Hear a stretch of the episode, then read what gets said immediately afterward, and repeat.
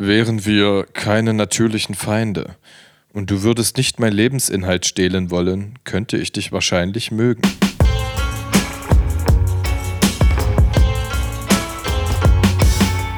Edgar Einfühlsam und Kollege Hartmann sind nicht die einzigen. Der Podcast.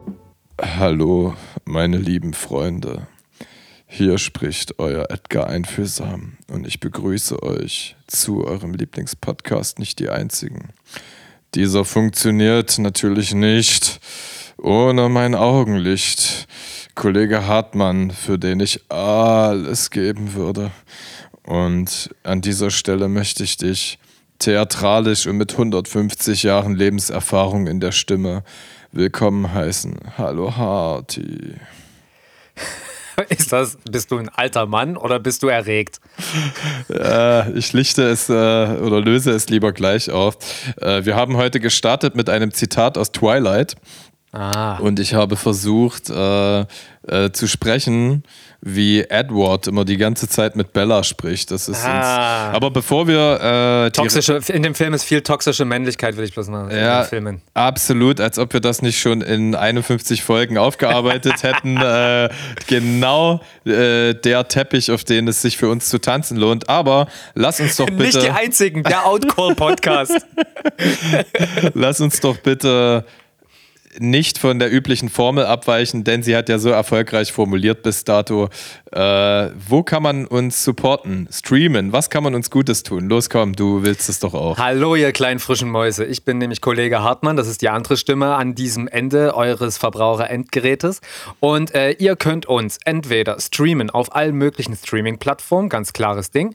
Äh, das könnt ihr natürlich gratis machen, aber wir, befreuen, wir freuen uns total über eine 5-Sterne-Bewertung, was auch immer uns das bringen soll. Aber es sieht erstmal gut aus auf dem Profil. Außerdem könnt ihr, wenn ihr das denn wollt, uns finanziell unterstützen, indem ihr äh, über nicht die einzigen at gmail.com bei äh, PayPal uns einfach ein bisschen Geld zukommen lasst. Das könnte zum Beispiel sein über 99 Cent pro Monat im Abo-Modus oder eine Einmalzahlung von, ich sag mal so 2354 Euro und äh, 16 Cent bloß als Vorschlag, äh, muss man jetzt nicht so für bare Münze nehmen, aber wir freuen uns, aber wir freuen uns auch drüber, wenn ihr uns vielleicht einfach bloß bei Instagram folgt. Äh, Edgar Einfühlsam, Kollege Hartmann oder nicht die einzigen, der Podcast, da findet ihr uns und da könnt ihr einfach ein Like da lassen, wenn ihr uns nicht sowieso schon folgt. Und wenn ihr uns schon folgen solltet, dann postet doch einfach mal, dann kommentiert einfach mal den letzten Beitrag von uns mit einer Disco-Kugel. Da freuen wir uns doch richtig doll drüber. Da freuen wir uns riesig. Also diese 5-Sterne-Bewertung, die ist super äh, spicy. Darüber freue ich mich auf jeden Fall auch sehr. Und äh, ich finde das auch geil, wenn ihr in unsere Telegram-Gruppe kommt. Da ist nicht oft was los, aber wenn was los ist, dann geht es richtig steil. Dann ist Quality-Content. Dann ist richtig Quality-Content äh, angesagt. Und äh, oh Gott, über irgendwas wollte ich mich auch noch freuen. Unsere Playlist. Wir haben die geilste Playlist im World Wide Web als erster europäischer Podcast, der diese erfunden hat. Könnt ihr dort die heißesten Hits hören, welche wir im Kontext zu diesem, diesem schönen Podcast dort so draufpacken werden. Ähm, und äh, ja, das war es auch schon mit der, der kleinen Selbstwerbung. Äh, jetzt, jetzt kann ich wieder Hubedi, Hubedi Quacks äh, zurückspringen äh, zu, zu dem Anfang des Podcasts. Also wie gesagt, ähm, es war schwer. Manchmal ist es wirklich schwer, sich in einer gewissen Runde auf einen Film zu einigen. Und dann landet man halt bei ja, den Teenie-Phänomen von vor zwölf Jahren. Äh, das war in dem Falle Twilight. Wir haben einen äh, schambehafteten Rewatch von allen fünf Filmen gemacht. äh, Soweit bist du ja auch davon gar nicht weg, wenn ich mich recht entsinne. Ja? Also ich, ich meine, ich dass du. zwei oder drei Teile geguckt, ja? Achso, du hast gar nicht durchgezogen. Nee, nee, nee. Ja, dann ist es äh, sehr peinlich. Ich weiß nicht, was jetzt peinlicher ist, ähm, dass du, dass ich mit dir weiterrede oder du mit mir. das kann sich jeder aussuchen. Ne? Ja. Äh, aber tatsächlich, äh, tatsächlich ist es so, dass wir äh, sehr amüsiert waren äh, darüber, wie, also wie Edward äh, die ganze Zeit mit Bella spricht. Es ist ja wirklich immer, ich dachte mir, ey krass, inzwischen kann man bei WhatsApp Sprachnachrichten in dreifacher Geschwindigkeit abspielen und Edward redet einfach mal dreimal so langsam wie jeder andere. Und äh, dann halt auch immer mit dieser brüchigen, sich quälenden Stimme. Äh, Zum Glück war er nicht so im Batman, ey. Nee. Nee, im Batman war er cool. Also er ist generell ein unfassbar äh, Vorzeige adäquater Schauspieler geworden, oder? Also wenn ich an der, der Leuchtturm denke, oh scheiße, ey, ich hab so einen krassen Frosch im Hals und ich bin vor allem jemand, ich kann mit diesem Frosch im Hals nicht leben. Ich habe äh, vorletzte Woche mit, ähm, mit Kolja und Bobby Fletcher von der Antilopen Gang Interview gemacht und ähm, das ist schon wie so ein Tourette-Automatismus bei dir, oder? Wenn man irgendwie Leute sagt, denen du wohlgesonnen bist, presst es so liebe Grüße aus deinem Auf jeden Fall. Kopf raus. Ja. Auf jeden Fall. Deine Mama. Und dann habe ich. Liebe äh, Grüße.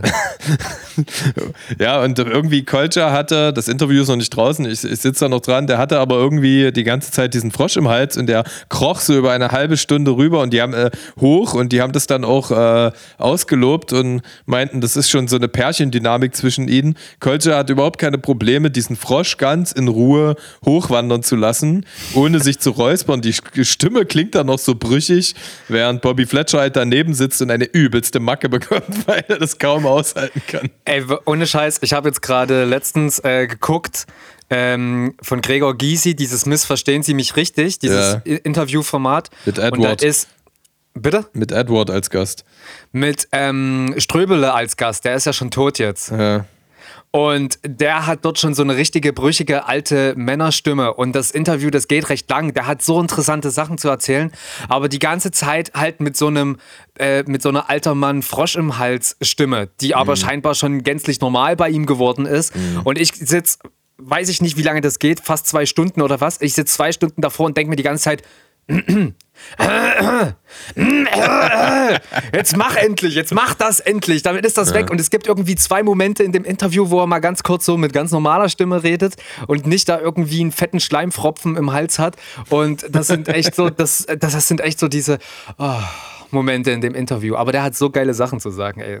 Cooler Typ eigentlich. Ey, vor allem äh, Hans-Christian Ströbele meinst du doch, oder? Ja, Von, der, von den äh, Grünen. Der kommt der- aus Halle, äh, der ist in Halle geboren. Ja, meine, der- meine Geburtsstadt, ey. das war einer der RAF-Anwälte. Ja, krass. Ja, ja, ich sehe es auch gerade. Ich bin äh, mieses Wissensdefizit meiner Seite. Also habe ich mir auf jeden Fall mal auf meine Knowledge-List gepackt. Mega cooler Typ, der ist auf jeden Fall bis zuletzt, also solange ihn seine Kräfte noch getragen haben, ist er mit seinem roten Schal äh, auf dem Fahrrad durch Kreuzberg, Berlin-Kreuzberg gefahren. Also da konnte man ihn auf jeden Fall immer noch sehen. Der ist auch mit dem Fahrrad immer zur Arbeit gefahren und nicht mit dem Auto irgendwie in den Bundestag oder so. Also Ja. das Killer. war wirklich ein guter Typ, ey. Ein echter Grüner, Vorzeigegrüner. Ja, ich sehe auch gerade, jetzt bin ich im Stadtarchiv, nein, in der auf der Seite der Stadt Halle Saale gelandet und da sehe ich es auch. Söhne und Töchter der Stadt, Edgar Einfühlsam, Hans-Christian Ströbele, direkt, direkt untereinander. Ja. Ja, ja finde ich gut. Und The Breed bestimmt auch noch. Ja, tatsächlich. Liebe oh. Grüße. Ja. ich äh, möchte sagen, dass mir äh, der Anfang noch zu wenig abgearbeitet ist. Also Ja. Äh, äh, zu Robert Pattinson kann man sagen, er hat sich auf jeden Fall wirklich unfassbar wünschenswert entwickelt. Äh, ihm ist heute äh, gar sehr peinlich, äh, seine Darstellung in Twilight zu sehen oder generell sich die Twilight-Filme anzugucken. Das war auch unser Resümee, dass das wirklich sehr furchtbar ist. Also wir sind auch wirklich in äh, Fremdscham, zuckende Schonungshaltung öfters verfallen, aber trotzdem fühlten wir uns unterhalten. So, also so, so selbstehrlich muss ich sein. Und ich könnte mir vorstellen, äh, Kristen Stewart zum Beispiel ist ja artverwandt bekannt geworden. Also ich glaube, Robert Pattinson ist noch mehr on fleek, aber ich meine, sie spielt trotzdem krasse Rollen und war auch für den Oscar nominiert und alles. Äh, es ist ja dennoch ein großes Sprungbrett geworden. Was sie damit geschafft haben, ist, dass ihre Namen zu Marken geworden sind. Und wenn äh, eine an vielen Punkten sehr anzweiflungshafte Teenie Romanze dazu führt, dass dein schauspielerischer Name eine, eine Art Marke wird, die den Film alleine oder einen Film alleine zu tragen vermag, einfach nur durch diese Nennung des Namens, ja. Ähm, ja, dann kann das so schlecht für die Wegbereitung der Karriere nicht gewesen sein. Aber ich habe jetzt auch immer nur so diese negativen Äußerungen von beiden oder hämischen Äußerungen über die äh, Twilight-Quintologie gesehen, wenn man jetzt über die Filme spricht. Äh, wenn man sie jetzt aktiv danach fragen würde, alles, was euch an, eurer, äh, an eurem jetzigen beruflichen Dasein schätzenswert erscheint, äh, war wahrscheinlich auch im Kern durch Twilight möglich. Dann werden sie wahrscheinlich nicht ausschließlich negative Worte zu verlieren haben, kann ich mir vorstellen. Ich meine, dass man alte Werke kritisiert an sich selber und seinen eigenen Darstellungen, ist ja ganz klar. Ich meine, da brauchen wir bloß mal in unsere eigene Musik irgendwie zurückgehen. Die uns ja auch massiv nach oben katapultiert hat. So, ne? Genau. Also guck uns an, wir sind zwei glühende, fast schon verglühende Sterne am, am Rap-Himmel Leipzigs. ähm, ja, ich finde auch, dass die Twilight-Filme auf jeden Fall Vampire salonfähig gemacht haben. Ich finde jetzt, äh, naja, Werwölfe kommen jetzt nicht ganz so gut weg, aber finde ich schon trotzdem alles ganz gut. Also, und die glitzern halt, ne? Das ist natürlich das Wichtigste. Also Bella Lugosi würde sich jetzt im Grabe umdrehen, wenn er hören würde, dass äh, die Twilight-Filme Vampire salonfähig gemacht haben. äh, aber das ist, äh, steht tatsächlich auf meiner heutigen Agenda, weil äh, die, die Themenfilmabende sind bei uns wieder eingeläutet worden. Halloween hat offiziell begonnen. Mhm. Äh, da sind äh, Cineasten in uns wach geworden und das wird immer Ende September eingeläutet. und und, und äh, wirklich sehr breit zelebriert über zwei Monate. Dennoch muss ich mich etwas strukturieren und will einfach nochmal äh, ganz kurz tiefer reingehen in Beziehungskulturen. Und äh, es ist wirklich unmissverständlich, muss ich es nochmal sagen, wie man zwei Menschen sieht. Eine davon wirklich jung, der andere äh, jung aussehend, aber schon sehr alt und wissend, steht auf ein junges, unerfahrenes Mädchen und diese begibt sich ja schon recht willens- und bedingungslos in alle toxischen Abhängigkeiten, die es so geben kann und äh, bindet sich ja auch bis in die Ewigkeit. Ja, also es ist so, allein schon im zweiten Film, ich muss jetzt so ein bisschen Insiderwissen voraussetzen, der Rest, der muss es sich halt denken, als Edward der Vampir dann weg ist, um sie zu schützen, weil er sich eben denkt, ja, ich lasse sie jetzt lieber alleine, ohne mich ist sie besser dran.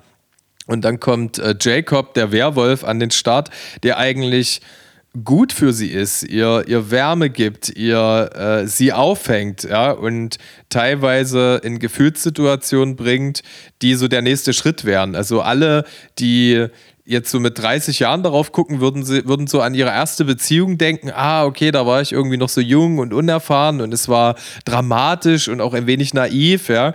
Äh, aber Jacob, in dem Falle der Werwolf, ist so ein wenig die gereiftere Version. Ja, er, er, er gibt mir da halt und mit den Fehlern aus den ersten Beziehungen konnte ich dort irgendwie erst so richtig Fuß fassen, dass sich Jacob ab dem dritten Teil dann auch wie so ein unreifes Kind verhält. Ja, ähm, äh, das lassen, das schreiben wir jetzt mal auf ein anderes Blatt. Aber im Grunde genommen ist es eigentlich äh, eine wahnhafte toxische Beziehung, die das Aufgeben eigener Zukunftsambitionen impliziert und, und das halt auch irgendwie äh, überhöht und romantisiert. Und äh, also das, das ist so der eine Punkt, den ich wirklich äh, unfassbar unbegreiflich finde. Ich kann auch pausieren, äh, weil ich habe so drei Ausführungspunkte und wenn du aber mich weniger dem Monolog überlassen möchtest, kannst du auch jetzt auf diesen Punkt schon etwas sagen. Ich schüttel meinen Kopf von links nach rechts. Bitte fahren Sie fort. Okay.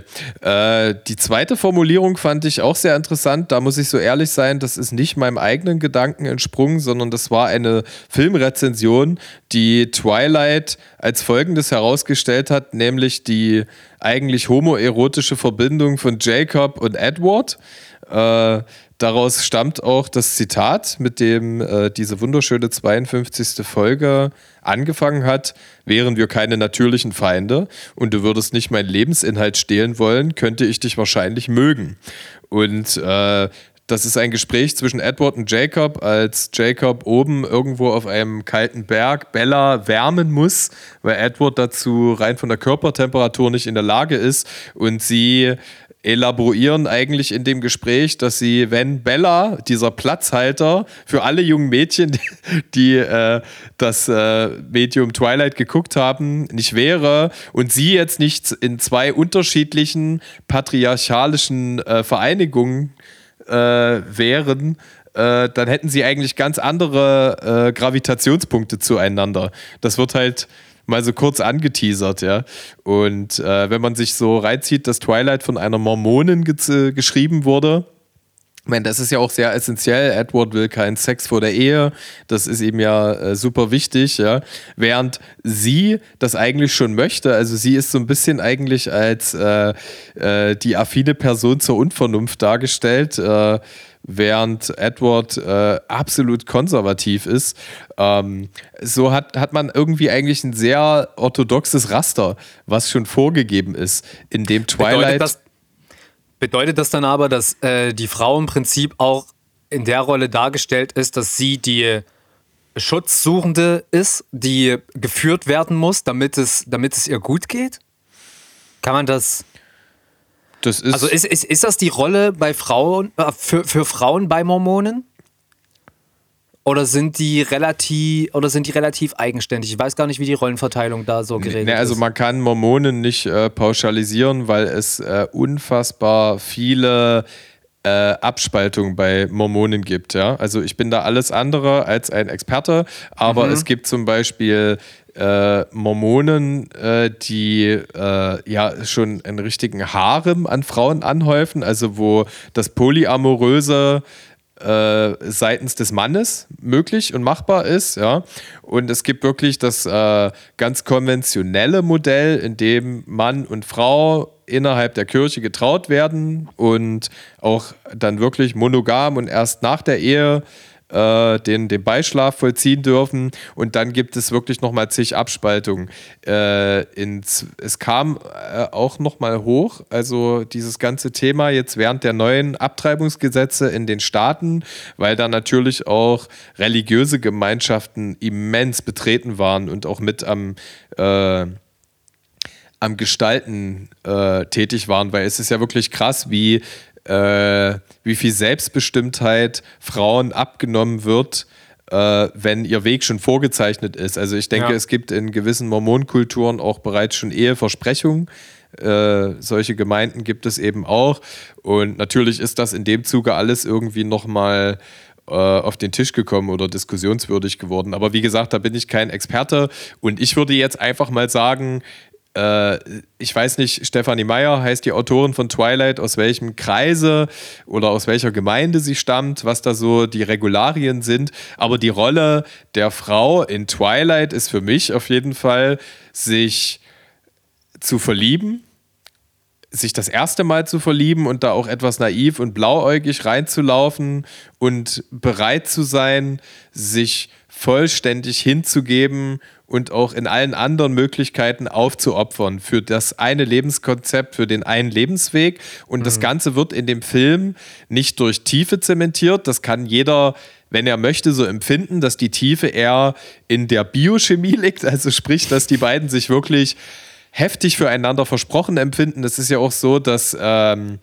Edward bei allen anderen Gedanken lesen kann, aber bei ihr nicht, dass er sich bei ihrem Geruch zusammennehmen kann, aber irgendwie auch komplett durchdreht. Also Pheromone könnte man auch ins Spiel bringen, wenn man jetzt sagt, Menschen können sich riechen und passen halt schon rein biochemisch super zusammen, ja. Sowas ist ja auch schon nachgewiesen, okay, dann sind die halt füreinander bestimmt, aber die Implikation der ganzen Sache ist unendlich viel Leid, dass sie ihr Leben aufgibt. Sie gibt ihre Familie auf. Also im Grunde genommen, überleg mal, wer da noch alles dranhängt. Ihre Freunde, ihr Vater, ihre Mutter, die sie über alles lieben.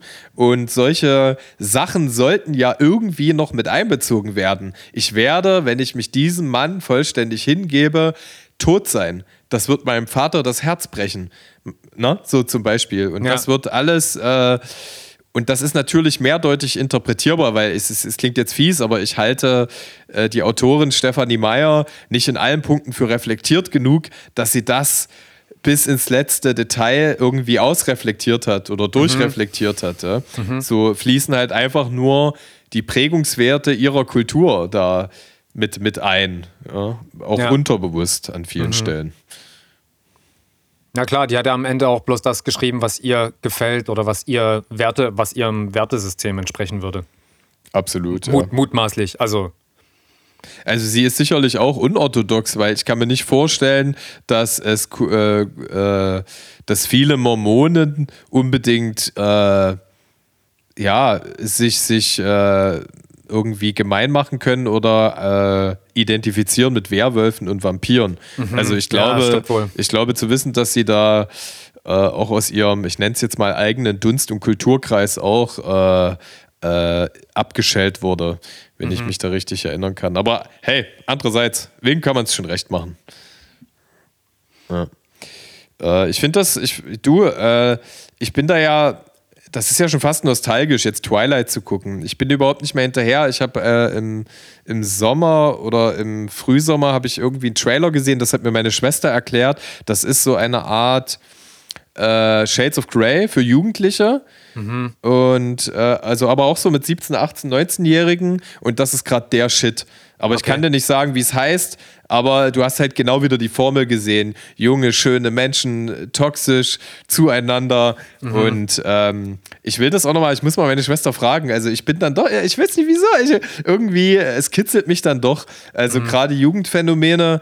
Ähm, ist dann nochmal die Frage, bin ich wirklich dümmer und einfacher zu befriedigen, als ich mir äh, semi-intellektuell einreden möchte, aber trotzdem faszinieren mich Jugendphänomene, weil es schafft ja dann doch nicht jedes Medium irgendwie Millionenschaften ins Kino zu locken. Äh, hattest du diese Serie Sex Education geguckt auf Netflix? Noch nicht, nein, aber sie steht auf meiner Watchlist. Ich habe mich da ja eine ganze Weile drum herum gedrückt, aber habe es dann doch auch weggesuchtet, weil ich es dann doch besser fand, als ich erwartet habe. Weil ich, haben wir ja auch schon mal drüber gesprochen, wenn das so, wenn das irgendwie ein Film ist, der versucht mit niederen Instinkten irgendwie einfach bloß äh, Zusehende zu locken, dann, also dann habe ich halt von vornherein keinen Bock mehr, das anzusehen. Aber habe mich dann irgendwie doch mal durchgerungen und es war sehr schön eigentlich anzusehen, muss ich sagen. Also die Geschichte, die, äh, die, die Person of Interests, die da die Rollen spielen und ist auch alles sehr divers dargestellt, ist eigentlich sehr schön gemacht, muss ich sagen. Ist schon ganz geil. Ey, und das ist, äh, aber ich glaube, da haben wir schon mal drüber gesprochen. Ja, ich glaube Harty. Cook Coming of Age. Nein, das wollte ich, äh, das wollte ich nochmal brisant Ja. herausmeißeln. Ja, mein Lieblingsgenre. ich habe jetzt äh, letztens, ähm, manchmal, wenn ich nicht weiß, ähm, wenn ich, ich habe ja bloß zwei Abos und zwar Netflix und Disney Plus. Und äh, wenn ich dann einen Film schauen will, äh, lande ich recht häufig auf YouTube eigentlich und leihe mir dort Filme für 2, 3, 4 Euro. Ah, krass, du machst es bei YouTube. Ich mache das beim äh, wesentlich ähm, karitativeren äh, Milliardenkonzern Amazon. Dass ich, ich, ja, ich mache das Meinst du teilweise. das Raketenunternehmen? Genau, richtig, ja. Das, Ja. Äh, du wirst niemals sterben Unternehmen, wenn du mit silbernem Löffel im Mund geboren wurdest. Ja. Ähm, ja, genau. Also ich mache das auf jeden Fall auch ganz oft, dass äh, weil ich, ich kann nicht immer das nehmen, was oder gucken, was halt in den üblichen Streaming-Diensten gerade so auf Hot Rotation geht. Äh, ich muss mich da schon so ein bisschen, ja, so ein bisschen äh, geil machen. Dann mache ich mir 20 Tabs im Browser auf und dann wird ein bisschen rumgelesen. Und dann ist es genau der Film, den ich mir kulinarischerweise zu Gemüte führen möchte. Unsere Classies sind auf DVD da. Äh, was man noch empfehlen kann, ist beim Stream, wenn ihr das sowieso nur auf einem kleinen Bildschirm guckt, äh, streamt es am besten in mittlerer bis unterster Qualität. Die meisten, das wissen viele gar nicht, dass die meisten äh, äh, die hohe Qualität als Grundeinstellung nehmen und dann streamst du halt einfach mal 6 Gigabyte, während halt die normale Qualität, die jetzt auf einem regulären Laptop-Bildschirm äh, äh, läuft, vollkommen ausreicht und dann streamt man halt nur irgendwie 1 bis 2 Gigabyte und man hat äh, etwas für die Umwelt getan. Lifehack. Ey, nochmal an Referenz und Liebe an die letzte Folge, als die gute Chom uns äh, beehrt hat. Auf jeden Fall. Liebe Grüße. Ähm, zwei Sachen. Ich habe wieder mal auf meinem YouTube. Habe ich eigentlich Chom oder Chom gesagt? Ich hab's vergessen. Ist egal. Trotzdem Ja. Liebe. Jo, nochmal. Sie weiß schon, wer, wer gemeint ist. Ja. Und ich denke, sich jetzt ich denke und, und, schon. Und, und wird sich jetzt kaputt lachen. Hoffentlich. Ähm, ich war wieder auf meinem Lieblings-YouTube-Kanal unterwegs, Corridor Crew, und äh, bin dadurch wieder auf einen Film gestoßen, den ich dann eben bei YouTube geguckt habe. Und zwar heißt der Sputnik, scheint eine russische Produktion zu sein.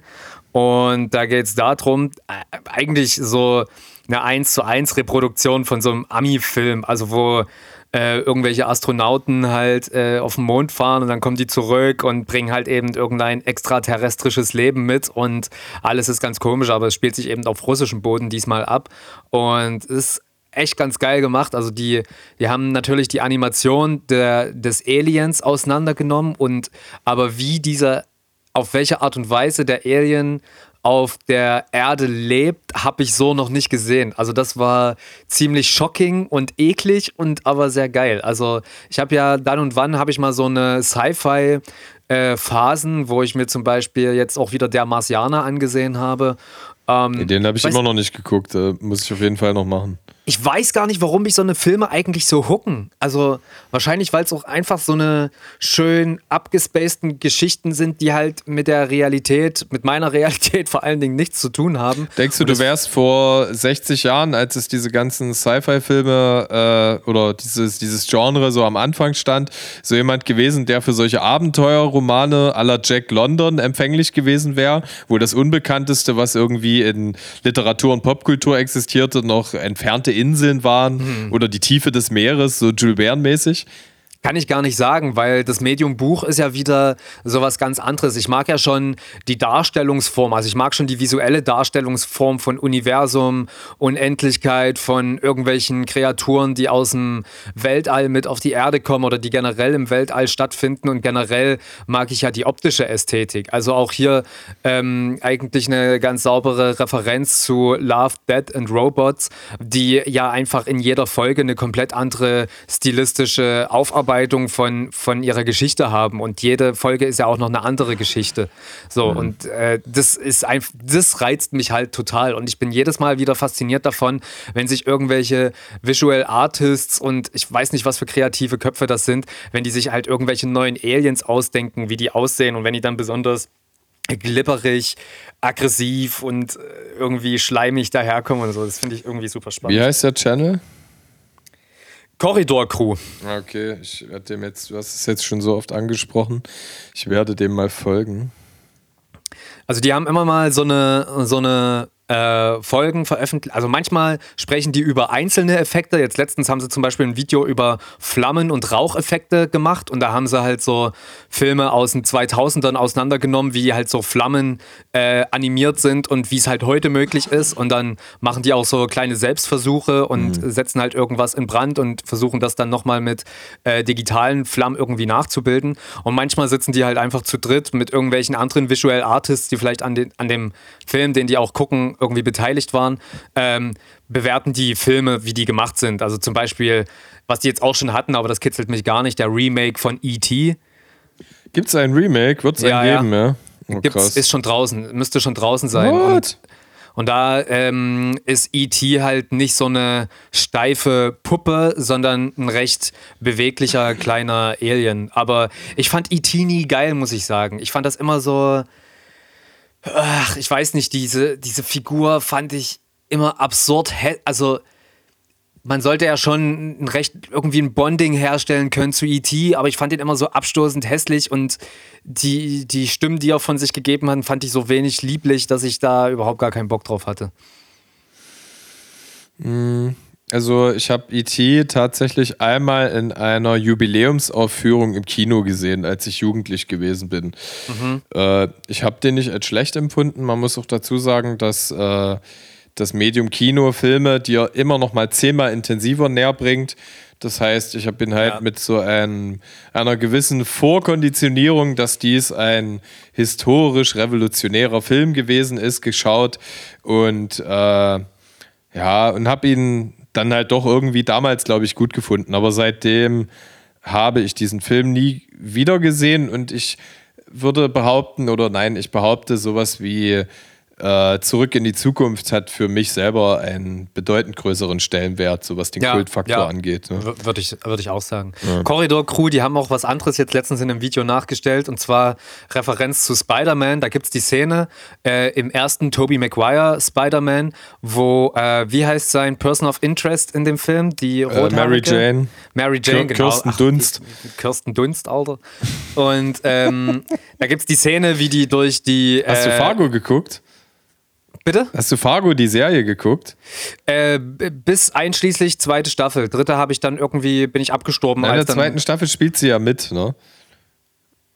Was ist denn die Story gerade nochmal von der zweiten Staffel? Ah, die spielt in den 70ern. Das ist äh, zur Zeit von Ronald Reagan. Da spielt, ähm, da spielt, oh meine Güte, wie heißt der denn? Der Sam Raimis Muse, der äh, Bruce Campbell, spielt da, es spielt da Reagan und äh, du hast diese, diese. Ist das dieser Fleischverkäufer? Ja, dann, mit der dem. Ja, De, ja. de, de, de, dem die die Plagen dann vorspielen, die sieben heiligen Ich Plagen? glaube oder? ja, auf jeden Fall. Ah, okay, ja, okay, genau, okay, ja. Da- Auf jeden ich Fall ist sie inzwischen auch mit ihrem Film äh, Liebespartner äh, tatsächlich li- liiert und, äh, Gibt's doch wohl nicht. und hat ein gemeinsames Kind. Das habe ich erst letzte Woche gelernt durch meine Ah, ja. Freundin. Aber erzähl mal weiter, entschuldige bitte. Ähm, da gibt es auf jeden Fall die Szene, wie die in der Cafeteria sind und er sie das erste Mal sieht und irgendwie sich schon so das erste Mal in sie verliebt und dann rutscht sie neben ihm aus Mhm. auf einem, auf einer, ja, auf irgendeinem Schleimwasser, keine Ahnung. Und ähm, er, seine Spinnsensoren sind natürlich sofort aktiviert und der fängt sie so auf und dann hält er so das Tablett und fängt mit dem Tablett quasi Apfel, Milchpackung, Sandwich und noch eine Schüssel mit äh, Glibberpudding, Ja. äh, fängt das so auf und das liegt dann alles so auf dem Tablett. Ähm, und diese Szene, die ist echt gewesen. Also das war nichts Animiertes. Krass. Die haben die 137 Mal machen müssen, bis, bis ein Take funktioniert hat. Krass. Und das, die haben sehr viel Zeit da rein investiert. Und die Corridor-Crew hat das äh, nachgemacht. Und die haben dann halt eben so rausgefunden, ah ja, okay, die haben das irgendwie gemacht, dass das Tablett selber klebrig ist und die Gegenstände, die drauf fallen, wohl auch, damit das hält. Und die haben dann in, in weniger Takes, auf jeden Fall, ich will ja nicht alles spoilern, falls das sich jemand anschauen möchte, haben die in weniger Takes äh, das nachgestellt und haben das hingekriegt. Das ist, das ist super Geil, funny auf jeden geil. Fall, ja. Also, äh, ich muss auf jeden Fall die ersten beiden Spider-Man-Filme äh, shoutouten.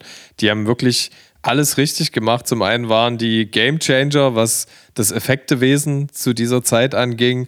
Und die haben irgendwie realisieren können, dass sich diese Original Story organisch anfühlt. Ja, also da war äh, die ganze Plotentwicklung war super gut, die Antagonisten waren mega, äh, sowohl der Green Goblin als auch im zweiten Teil Doc Ock ist für mich einer der gefühlt oder empfundenen tiefgründigsten äh, Bösewichte. Man sagt Bösewichte, aber äh, da sind wirklich alle Graustufen des Menschseins mit abgebildet in so einer äh, abgefahrenen fiktiven Realität, ja, muss man dazu sagen. Und äh, das empfinden ganz viele so. Und ähm, wenn, äh, als du die Szene jetzt so lobend hervorgehoben hast, ist mir auch noch was eingefallen. Äh, das, das wollte ich äh, positiv hervorheben. Ich habe es vergessen, scheiße. Also ich wollte noch irgendwas Zweites ausloben, also gerade in Referenz auf deine Ausführung, aber vielleicht Ich hab- kommt es später nochmal. Ich habe geguckt, jetzt angefangen, äh, She-Hulk auf Disney Plus. Ich werde da aber vermutlich absterben, weil, ähm, weil mir die Geschichte schon in der ersten Folge der Serie irgendwie zu schnell erzählt wurde. So. Da ist die, äh, we- weiß ich nicht, das ging mir alles zu schnell irgendwie. Das hat mir keinen Spaß gemacht, die Entwicklung zu sehen. Ähm, aber die, das ist auch, also die Serie ist auch so gemacht, dass die oft so, wie sagt man, die, die dritte Ebene durchbricht oder die vierte Ebene. also vierte, das, ja, ja. Die vierte, ja. Ja. Dass die quasi mit dir spricht. So manchmal, das fand ich eigentlich ganz witzig, aber äh, was, ich hatte noch einen anderen Film geguckt. Ich hatte noch geguckt, ähm, Ant-Man habe ich gestern geguckt. Erster oder zweiter? Erster. Ja, lieb ich. Fand ich wirklich funny. Fand ich gut. Ja, also gerade zu dem, zu dem Marvel-Thema, mit wem hatte ich das? Ah ja, mit Conny hatte ich das im Interview. Das hat mich auch gefreut, dass er auch äh, äh, da empfänglich war. Ich meine, wir kehren ja oft genug zum Disney-Konzern zurück, wo Marvel jetzt auch dazugehört. Und Ja. äh, da das Gleiche, was auch für Disney gilt, gilt. Natürlich, wenn du den Konzern sondierst und das ganze Franchise dir anguckst, ist da natürlich äh, extrem viel schlecht zu vertretener Bullshit auch unter dem Dach Ja, los. Fakt. Aber trotzdem äh, ist es halt wahnsinnig interessant, wie viel die machen. Also, ne, allein weil das Budget da ist. Und äh, das trifft bei Ant-Man zu. Und bei Marvel ist es eben so, dass äh, jeder siebte, achte, neunte Film oder Projekt, muss man ja inzwischen sagen, wo es so viele Serien auch gibt inzwischen, einfach unfassbar viel Geiles, Kreatives da ist, was sich getraut wird. Also ich könnte, wenn wir jetzt bei Filmen, die wir aktuell geguckt haben, sagen, richtig gut, der letzte Torfilm, Love and Thunder. Das Ja? ist Oh, ey, ich habe den, ich, oh, ich muss mich jetzt mal outen. Ich, es hat sich halt angeboten. Ich war zweimal im Kino und habe den inzwischen schon zweimal bei Disney Plus gesehen. Und ich habe ja so viel Zeit nicht, aber und ich war sehr überrascht. Meine Freundin, die ist eigentlich auch krasser Marvel-Hasser. Ja. Und die hat mitgeguckt und hat dann gesagt, Alter, das ist Monty Python. Und es ist tatsächlich so. Dieses Ja? Ganze, das ist ja Tiger Waititi, der das Tor-Franchise übernommen hat seit dem vorletzten Film. Und seitdem hat, ist das ein kompletter Stilbruch zum Anfang. Es wird sich null mehr ernst genommen. Und Ja. dann hast du einfach in dem, Schau in dem Film sogar, ey, du hast, ähm, oh, äh, wie, wie, heißt, wie heißt unser Gladiator Maximus Russell Crowe als, Ja. als äh, übelst dickbäuchigen Zeus, der aber einen Sixpack, äh, äh, goldenen Sixpack drüber gespannt hat, ja. Ja, okay. Und du hast ganz abgefahrene Götter. Du hast äh, den Götterschlechter Christian Bale und du hast einen absolut äh, selbstironischen Thor, der auch mit seinen weiblichen Seiten spielt. Dann Natalie Portman als weiblicher Thor. Also Ja. wir sind mittlerweile halt angekommen in 20, 25 Jahre ausgeschlachteten Superhelden-Franchise. Ja. Und da kann es halt passieren, das ist wie damals, als KIZ kam, wo man sich 2010 gedacht hat, Berliner Rap, Battle Rap, oh, wie langweilig, was soll da jetzt noch kommen? Und da Ja. kam halt so Clown-Rap, der trotzdem aggressiv ist. Also das heißt, das ist irgendwie äh, eine Verbeugung vor dem Genre und gleichzeitig eine Persiflage und das Ja. fühlt sich so gut an. Und ähm, das zweite kreative Ding war, ich habe gesagt, jetzt ist Halloween-Time. Wir haben letzte Woche nach Twilight dann äh, ja dann auch gute Werwolf-Filme geguckt. Äh, zum einen haben wir nochmal American Werewolf von 1982 geguckt. Oh. Äh, super geil, kann ich auch mega empfehlen. Die Effekte sind sehr gut gealtert. Und was wir noch geguckt haben, das ist unfassbar, dass Marvel das durchgewunken hat. Der Komponist, ich weiß nicht, ob du den Namen kennst, Michael Giacchino, der hat zum Beispiel den Soundtrack von Disneys Oben komponiert, äh, durfte sich jetzt äh, na, äh, unter Marvel das erste Mal als Regisseur versuchen und hat den 57 Minuten andauernden Film Werewolf by a Night gemacht. Und äh, in Anlehnung an zwei seiner Lieblings-Werwolf-Filme aus den 30ern und 40ern. Das heißt, der Film ist komplett schwarz-weiß, kommt überwiegend mit Kulissen aus, äh, geht 57 Minuten und ist eben eine Verbeugung vor diesem Genre aus den sehr frühen Tagen. Und äh, also da kannst du kaum noch von Marvel sprechen. Das ist äh, eine Okay. wirklich sehr liebevolle, schöne Inszenierung und jeder Mensch, der zuhört und äh, so eine kleine Affinität für Horror oder Grusel besitzt äh, und auch so für diesen alten, für diese alte Tonalität, der kommt auf jeden Fall dort auf seine Kosten. Ich habe dir letztens auch geschrieben, dass ich einen Film geguckt habe. Ich habe, ähm, ich bin ja aus irgendeinem Grund auch nicht ganz so affin für so diese ganzen Mafia-Filme, aber schau dann doch auch mal aus Neugierde rein. Und zwar habe ich äh, ge äh, geguckt auf Netflix äh, The Irishman mit, äh, jetzt haben wir es wieder. Ich hätte mal einfach, ich hätte mich einfach mal vorbereiten sollen, so wie du, aber ich wusste auch nicht, dass wir über Filme sprechen würden so egal. War, äh, wie heißt er denn? Der Ober, äh, der ist jetzt auch schon ganz schön, äh, Richard. Du meinst Robert Scor äh, Scorsese, Martin Scorsese oder wie? Ja, das ist der Regisseur. Äh, Robert De Niro, Joe Robert De Pesci, Niro, Al genau. Nee, nee, Pacino, genau. Harvey Achso, du hast schon rausgesucht Ja, ja, sorry. Genau, fand ich sehr, sehr gut. Geht sehr lang, der Film. Der, Ach, geht, ja, der geht ja fast zwei, über, über zwei Stunden geht der, glaube ich. Mhm. Und der war sehr cool. Und ähm, daraufhin bin ich dann nochmal in andere Filme rein, weil der Film, also die Mafia, die hatte ja die, ähm, die, äh, jetzt fehlt mir das Wort. Äh, äh, Umschreibe, umschreibe es. Verdi ist eine Gewerkschaft, genau. Ja, die, ja. Äh, die Mafia, die hatte ja die Gewerkschaften quasi in sich Ja. äh, bei den Amis. Und da gab es äh, den Gewerkschafter. Äh, oh Gott, Alter, ich hätte mir den Namen aufschreiben sollen. Ich scroll gerade unseren. Scheiße, wir schicken, wir schicken uns halt im, immer Sprachnachrichten, deswegen kann ich jetzt nicht nachlesen, was ich. Äh, äh, fuck, okay. Ich habe mir in letzter Zeit übrigens Mühe gegeben, äh, bevor ich eine Sprachnachricht schicke, wenn es um so klare Sachen geht, wie wann treffen wir uns und was machen wir das nächste Mal, Ja, dir zwei immer. bis drei Zeiler zu schicken, Ja. weil das halt tausendmal einfacher ist und Zeit spart. Also äh, Voice-Nachrichten für Schwobel, Schwobel auf jeden Fall und alles andere, das ist, also ich versuche mich mir das jetzt wieder reinzuprügeln. Alles andere, was man relativ konzentriert ausmachen möchte, am besten. Okay, also ich habe gerade rausgesucht. Ich habe jetzt auch ähm, mit Absicht so weit ausgeholt, damit du. Äh, sehr gut, vielen Dank. vielen Dank. Gut, dass du das vorbereitet hast, mein lieber Harti. ja. Jetzt trag doch mal äh, vor, was du so vorbereitet hast. Und zwar äh, Jimmy Hoffa heißt der Typ. Das ist ja. ein Gewerkschafter gewesen und ähm, der spielt, also der wird quasi in diesem Film The Irishman gespielt. Mhm. Ähm, äh, Robert De Niro äh, spielt dort äh, äh, quasi sein, ja, seine linke Hand, aber wie gesagt, mhm. alles mafiöse Strukturen. Und ähm, der Film war sehr gut, der hat mir sehr gut gefallen. Und es gibt aber direkt noch einen Jimmy Hoffa-Film mit, ähm, äh, fuck, wie heißt der, der kleine italienische. Joe Pesci oder was? Nee, Suchst du Schauspieler oder eine richtige ja, der, Figur? Ja, der Schauspieler, der mit. Äh, äh, Danny DeVito. Danny DeVito, der ja. hat doch mit Arnold Schwarzenegger hier Zwillingspärchen hier Dingens Dafür kennt man sie, ja. Und äh, genau, da gibt es noch einen Film halt, der. Ähm, auch, äh, warte, ich, ich finde das kurz raus. Ich gucke gerade, wie der Film heißt, weil das ist eigentlich auch so ein Klassiker gewesen, wo ich dann auch nicht wusste, ach krass, da, da geht es auch schon um Jimmy Hoffa. Und da habe ich jetzt quasi drei Filme mit äh, Jimmy Hoffa geguckt. Ey. Das fand ich irgendwie, oder zumindest der, äh, äh wo, wo es sich um ihn gedreht hat, weil der, ähm, ja, weiß man ja schon, äh, Jimmy. Hoffa wurde äh, offensichtlich oder mutmaßlich beseitigt, aber mhm. alle die, die daran beteiligt gewesen sein könnten, haben sich nie geäußert. Und die sind dann aber nach und nach einfach gestorben und man hat quasi, er ist einfach verschwunden und es wurde nie aufgeklärt.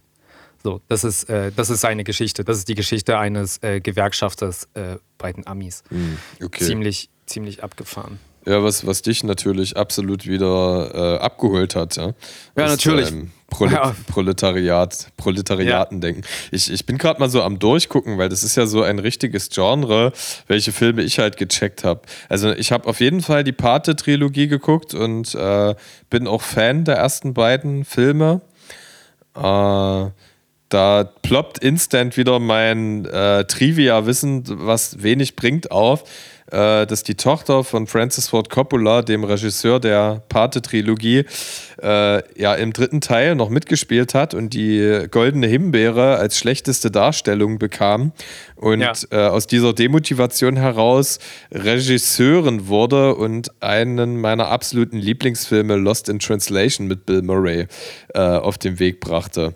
Also äh, Liebe für diese für dieses Scheitern in ihrer schauspielerischen Vision, um den Weg für etwas noch Größeres zu ebnen. Aber tatsächlich ist es so, ich habe Casino habe ich noch geguckt, bei Goodfellas ohne Scheiß. Also vielleicht, ich denke mal, unsere Zuhörer. Genau, Goodfellas habe ich jetzt auch geguckt. Der, den habe ich gerade noch gesucht. Äh, den habe ich auch geguckt. Äh, musste ich nach einer Stunde ausmachen, weil der mich so massiv gelangweilt hat, was echt lustig ist, weil äh, der ja wirklich hyped ist. Also ich bin da ja wirklich mit, mit so einem gewissen Framing äh, daran gegangen, dass es irgendwie ein mythischer oder ein, ein legendärer Film ist, dass der irgendwie iconic ist und äh, da ist irgendwie nichts bei mir passiert. Äh, während ich äh, zum Beispiel Departed unter Feinden äh, ziemlich stark fand. Weiß nicht, ob du den kennst. Leonardo DiCaprio, Matt Damon, Jack Nicholson. Das ist aber auch nur ein Remake gewesen. Remake uh, gewesen. Warte, Jack Nicholson, der hat nämlich auch in dem Hoffa-Film, hat der nämlich Jimmy Hoffa gespielt. Jack Nicholson spielt äh, Jimmy Hoffa, äh, Danny DeVito spielt eben ja. da auch eine Rolle und äh, äh ich hab, ich, das habe ich dir nämlich letztens gesagt. Will Ferrell hat ja äh, den Film Ricky Bobby gemacht und da hat mhm. er mit äh, John C. Riley, mit, also die haben ja viele Filme miteinander gemacht und ja. äh, John C. Riley spielt nämlich auch mit in dem Film. Das habe ich dir nämlich in der Sprachnachricht gesagt, dass ich äh, das sehr interessant fand, dass er da in dem Film mitgespielt hat. Ja, auf jeden Fall. Also wenn äh, Schauspieler, die eher aus dem Komödiengefilde entstammen, dann irgendwie doch äh, dramatisch sehr, sehr äh, stark sein können. Äh, ähm, Adam Sandler ist ein gutes Beispiel. Den liebe ich abgöttisch in ähm, Oh Gott, Alter, in einem Film von Noah, Maum, äh, Noah Baumbach, äh, ich, der Majorowitze Stories oder so heißt das. Ich gucke jetzt nicht nach. Also, es ist ein wunderschönes Drama, was es nur ja. auf Netflix gibt und äh, ja, das ist unfassbar, wenn man solche Leute, äh, ich nenne es jetzt mal unter anderer kreativer Führung tätig werden, was da so aufblitzen kann. Ich glaube, das hat, das hat Michael Bulli Herbig mit seinem neuen Enthüllungstriller äh, 1000 Fragen oder wie der heißen soll. Ich habe diesen Trailer jetzt schon 10 Millionen Mal gesehen. Sagt mir gar nichts. Äh, versucht, also Michael Äh, Michael Bulli Herbig ist jetzt quasi mal ausschließlich hinter der Kamera tätig geworden mit ähm, Elias M. Barek als äh, äh, Hauptrolle, ja, oder als, als Hauptdarsteller, den er dann äh, verpflichtet hat. Und äh, das ist ein enthüllungsjournalistisches Werk, äh, wenn man so möchte. Tausend Zeilen heißt das genau. Und äh, dreht sich um, ähm, es ist eine Mediensatire, um den Spiegeljournalisten Juan Moreno, der 2018 ähm, in dem Fall Klaas Reluzius äh, involviert ah, war oder aufgedeckt okay. hat. Ne? Mhm. Und äh, ich habe mir das noch nicht angetan, aber ich habe sehr viele äh, Rezensionsquellen, denen ich vertraue, äh, be äh, belesen. Und das ist dann noch immer so ein Ding, deutscher Film, äh, muss ich mir das wirklich antun, um mhm. mich davon zu überzeugen, wenn viele Stimmen als gesünder Vorfilter gelten, dann äh, ist das immer so eine Sache. Ich habe ja auch so viel Lebenszeit nicht, da gucke ich lieber viermal Tor, haha. äh, nee. ich ich, ich fand es halt lustig. Ich bin. Du Idiot. Idiot. Ich bin vor kurzem in ein Fettnäpfchen getappt und ge, getapst, getapst. Ähm, und zwar, wie gesagt, das Interview, was noch nicht draußen ist, mit Kolja und Bobby Fletcher. Hast du gewusst, dass Bobby Fletcher äh, hauptsächlich tätig ist als Regisseur und Drehbuchautor? Nee. Doch. Und sein Hauptarbeitgeber äh, ist Matthias Schweighöfer.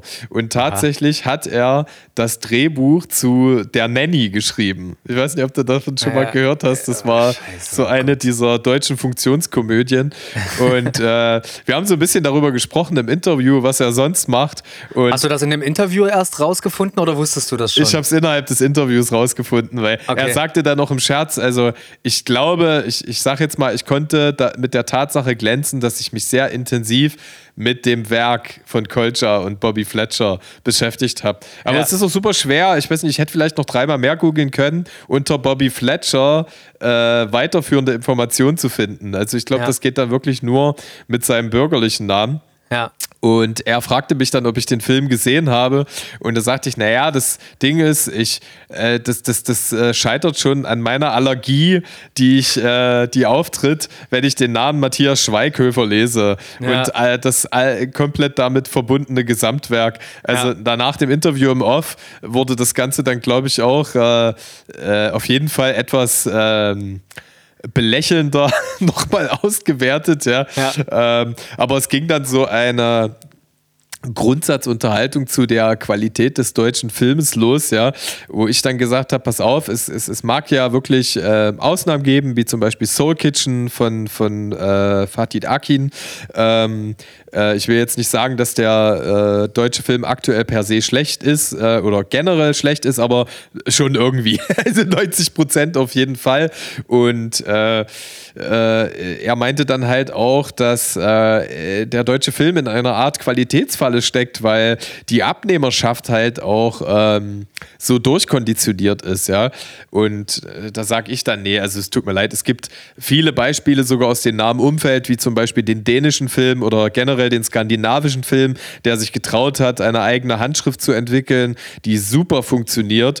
Und äh, man muss nicht immer vom allerdümmsten Zuschauer, von der allerdümmsten Zuschauerin ausgehen, wenn man einen Film äh, konzipiert, ja, äh, mit stereotypischen Frauenbildern, mit äh, Pointen, die einfach nur Pipi-Kaka sind, mit einer Ästhetik von, keine Ahnung, Alter, 400.000 Millionen Dollar Kameras, aber es sieht aus wie eine Folge Traumschiff, ja, mhm. und äh, mit den simpelsten Mechanismen deutscher Film ist ja auch so, selbst wenn das geile Vertreter sind, wie zum Beispiel ein Beispiel, da gab es diesen Film mit, ähm, mit Freddy Lau und ähm, äh, ähm, äh, oh, wie heißt er aus, aus vier Blogs? Äh, Kirna Ramada. Ne? Mhm. Äh, ich weiß jetzt nicht, ob ich muss mal schnell gucken. Nee, nee, stimmt schon. Ja, genau. Und ja. Äh, da ging es halt auch darum, äh, ein Vater muss seine Tochter allein großziehen, weil er seine Frau verloren hat. Und äh, rastet natürlich total aus und trinkt und macht nicht das, was er machen soll. Und es wird halt immer so simplifiziert auf die Tränendrüse gedrückt, gedrückt ja. Also mhm. es ist entweder Pipi-Kaka-Humor, wo es halt wirklich auf die komplette Fäkalebene geht. Es sind sehr stereotypische Rollenbilder. Äh, gut, was ich jetzt äh, tatsächlich, das hätte ich nie gedacht, dass ich das sage, äh, äh, mit dem letzten Till Schweiger-Film etwas verbessert haben muss. Also sprich, äh, das wurde positiv hervorgehoben. Der Film ist dramaturgisch gesehen natürlich totaler Bullshit, aber äh, es wird äh, diversifiziert. Also das heißt, äh, es gibt dort starke und die Handlung beeinflussende Frauenbilder. Ähm, äh, es gibt Männer, die auch mit, äh, also es gibt sehr viele Männer, die weinen zum Beispiel, also die Schwäche zugestehen. Das kann man ja auch als Fortschritt bezeichnen. Aber War das sehr plakativ gemacht? Das mag ja plakativ sein, aber wenn also, du. Also wird das plakativ dargestellt, weißt du das? Das kann Oder? ich nicht sagen. Also wie gesagt, ich, äh, was deutscher Film angeht, weil ich einfach viel zu oft äh, verschwendete Lebenszeit empfunden habe, ja. dass, ich, dass ich mir einfach kaum noch traue, wenn halt wirklich diese großen kommerziellen Dinge passieren, aller Matthias Schweighöfer, Elias Mbarek, Till Schweiger, mhm. Annika Decker. Ähm, das ist dann so, dass ich wirklich nur die, die äh, äh, mir das an, reinziehen kann, wenn es rezipiert wird. Also ich ziehe mir da noch teilweise vier, fünf verschiedene Rezensionen rein, äh, weil ich halt auch Verrisse so sehr liebe. Ja? Also wenn äh, wenn Leute, also die haben ja dann für mich schon gearbeitet, die leben davon und bekommen Geld dafür, dass sie sich durch diese Filme quälen. Das betonen sie ja auch immer am Anfang der Rezension, dass sie sich durch die Filme gequält haben, ja. Und dann kommt eine ähm, ja, intellektuelle und sehr humoristisch feinzüngige Art und Weise, das zu bearbeiten. Das amüsiert mich natürlich. Ähm, wenn ich jetzt äh, mehr Lebenszeit hätte, würde ich mir vielleicht das auch geben. Aber ich nehme den deutschen Film mal in Sippenhaft, äh, noch sehr viel Potenzial nach oben zu haben, was die Unterhaltungsqualität angeht. Sehr gut. Bravo für diese Ausführung. Aber wie ist jetzt Bobby Fletcher? Wie steht er jetzt dazu? Hat er gesagt, hat er jetzt eingesehen, dass sein Job scheiße ist, oder? Ja, ja, er wird, er wird, er wird nur noch rappen. ja. Äh, nee, aber er, habt ihr. Hm? Er wird natürlich weitermachen. Also, wir haben das dann auch nicht bis ins kleinste Detail äh, ausdiskutiert. Ja, die mussten dann auch äh, weiter zum nächsten Zoom-Call. Äh, wir haben schon eine halbe Stunde überzogen.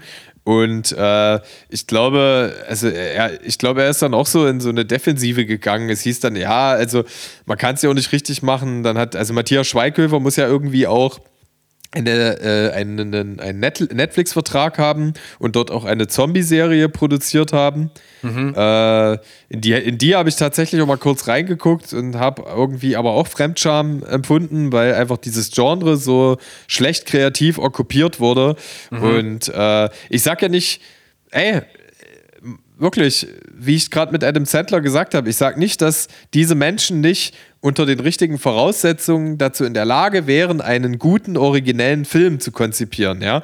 Aber man muss jetzt mal sagen, wie bei Musik, äh, ich liebe ja dieses eine Planet der Affen-Zitat. Ich habe das schon tausendmal in, in Interviews äh, manchmal so aufgerufen, äh, wo eben gesagt wird, dass es eigentlich im Grunde genommen nur, also in, in diesem Planet der Affen-Roman, ein großes Jahrhundertwerk gibt, das so tonangebend ist und der Rest eifert dem nach. Ja? Und, ja. Oder lehnt sich daran an. Und äh, ein bisschen weiterentwickelt kann man sagen, 90 Prozent, das ist jetzt super subjektiv, aber das würde vielleicht jeder sagen, ist alles, was die Unterhaltungsindustrie hervorbringt, halt Verschnitt. Also ja. während du, und da bin ich schon optimistisch, mit 10 Prozent originell sind, äh, kreativ, interessant sind, so dass du sagst, okay, cool, ich sehe halt nicht die zehntausendste Folge GZSZ oder den hundert Millionsten Mafia-Film, wo wir jetzt in dem Genre gewesen sind gerade, die ja. ein Muster kopieren, sondern ich sehe etwas, das sich entweder was komplett Neues traut oder B, dass bestimmte Dinge, die schon da waren, sehr gut anordnet und sich irgendwie organisch anfühlen lässt. Hm? Ja. ja was deutscher Film nicht kann. Zu einem großteiligen Prozess. Ja, ich überlege die ganze Zeit, ob es irgendwelche Ausnahmefilme gibt. Ich weiß nicht, so, so ein Film wie Systemsprenger oder sowas, das ist schon also das ist ja eine gute deutsche Produktion, möchte ich schon sagen. Voll. Ich habe ja auch nicht gesagt, dass, äh, also ich kann ja auch weitergehen. Ich, ein Tick anders gefällt mir sehr gut. Das ist über äh, ein Mädchen mit Tourette-Syndrom, den, den finde ich äh, super gut gelungen. Soul Kitchen äh, gefällt mir auch sehr gut. Äh, äh, Teil, also teilweise finde ich sogar Knocking on Heaven's Door unfreiwillig gut mhm. an, an, diversen Punkten, also für die damalige Zeit.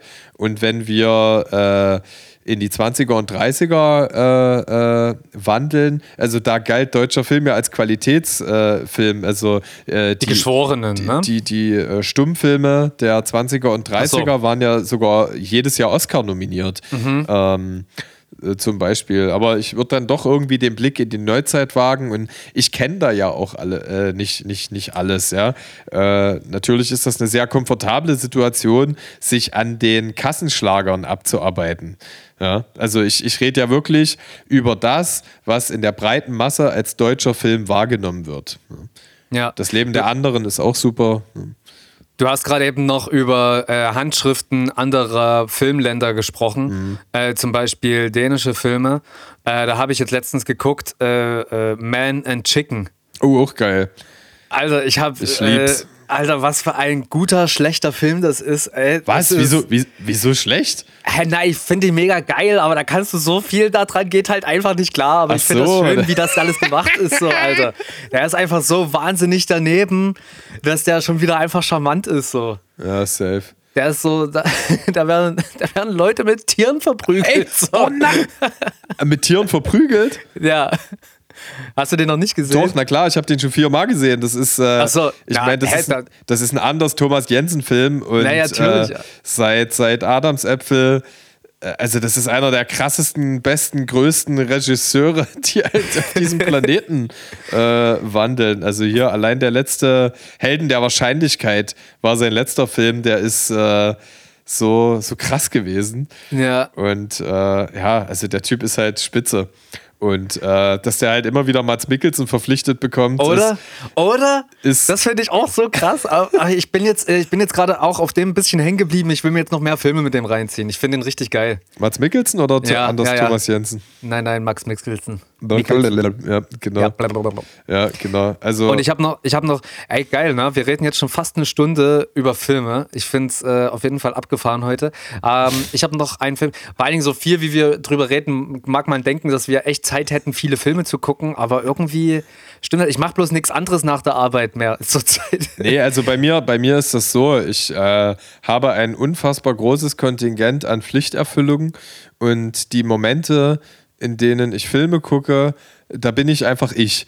Das äh, war, ist wahrhaftiges Leben für mich und das äh, schließe ich in mich ein und verwahre es wie einen inneren Patronus, der mich durch äh, den Rest die, äh, oder den Großteil der Pflichterfüllung trägt. Ja, geil. Also ist bei mir na gut, zumindest sind Es war eine kleine Überzeichnung. Wochen war es nicht ganz so. Da hatte ich ja noch, ich hatte den ganzen September über frei gehabt, ja. äh, aber bin natürlich da viel auf Tour gewesen. Die Gossenboss Tour hat sich äh, äh, zum mittleren und zum Endteil geneigt und äh, das war sehr schön alles. Äh, nur leider viel zu schnell vorbei. Ich kann es ja mal am Rande sagen, das waren mal ganz ursprünglich, als er sein Album rausgebracht hatte, waren das, glaube ich, 16 Konzerte geplant. Durch Corona und Hickhack und Pipapo haben wir jetzt am Ende, ich glaube, fünf oder sechs Konzerte gespielt. Zweimal Dresden, Leipzig, Hamburg und Berlin. Und Berlin war dann auf einmal schon Tourabschluss und das hat sich aber leider auch erst sehr kurzfristig so ergeben. Aber die Konzerte, die wir gespielt haben, die waren alle super sick, Alter. Die waren echt super krass, ey. Äh, war Berlin dann auch geil zum Schluss? Äh, überraschenderweise ja. Bisweilen habe ich äh, Berlin-Konzerte, also die, die wir selber gegeben haben, immer so wahrgenommen, als ob die Leute irgendwie zu cool sind, äh, irgendwie Spaß haben zu wollen, so, obwohl wir auch wie immer unser Bestes gegeben haben und so weiter. Und aber diesmal sind die Leute viel, viel wärmer gewesen und die sind richtig krass abgegangen. So. Also es war auch alles nicht ausverkauft, aber das sah auch nix so aus wie äh, dass zu wenige Leute da sind. Also die Hallen sahen trotzdem immer gut gefüllt aus. Das war schön. Ja. Und äh, das war einfach ein ereignisreiches Konzert und äh, es wurde gut Merch verkauft. Also das ist ja auch immer so. Äh, ist natürlich für uns immer auch von Vorteil, weil dadurch halten wir natürlich auch äh, Wasser auf dem Mühlenstein.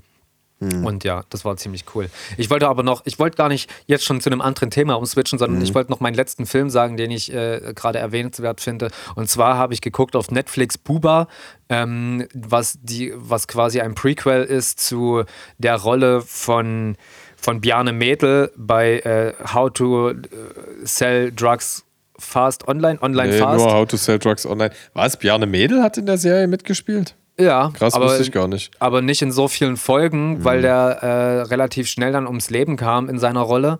Und aber offensichtlich hat er sich so großer Beliebtheit erfreut beim Publikum, dass die äh, ein, ihm einen einzelnen Film gewidmet haben als Netflix-Produktion. Krass. Und die fand ich, äh, fand ich nice. Doch, fand ich gut. Weil vor allen Dingen, ähm, wie heißt der? Arne Feldmann? Mhm. Nee. He heißt das so? Kann sein, ich habe nur, es war so ein hm, hm. Also der, der, der hat doch auch äh, Stromberg und, und äh, Tatortreiniger gemacht. Da weißt du mehr als ich, ja. Genau, also Arne Feldhusen ist es tatsächlich gewesen, der den, äh, der den Film da auch re regiert hat. Wollen wir noch, ich muss ehrlich sagen, ich habe heute gar nicht Bock, so eine übelst lange Folge zu machen. Von mir aus, weil ich weiß, wir verquatschen uns ja gerne. Von mir aus können wir gerne in eine Kategorie wechseln. Ja, ich wollte noch, äh, ich noch kurz äh, Anlehnung nehmen an deine Filmtipps, ähm, weil wir jetzt gerade so schön ähm, von mir äh, vorhin ausgerufenen Halloween-Flavor äh, ja. sind. Äh, ich wusste, ich weiß gar nicht, ob du es wusstest, aber es gibt äh, vor ein paar Jahren wurde die Adams Family auch nochmal animiert, also als animierter ah. Film rausgegeben. Aha. Und? Und? War das gut? Ja, ne, ich hätte, ich habe so vor mich hingeskepst, aber es ist äh, unglaublich gut.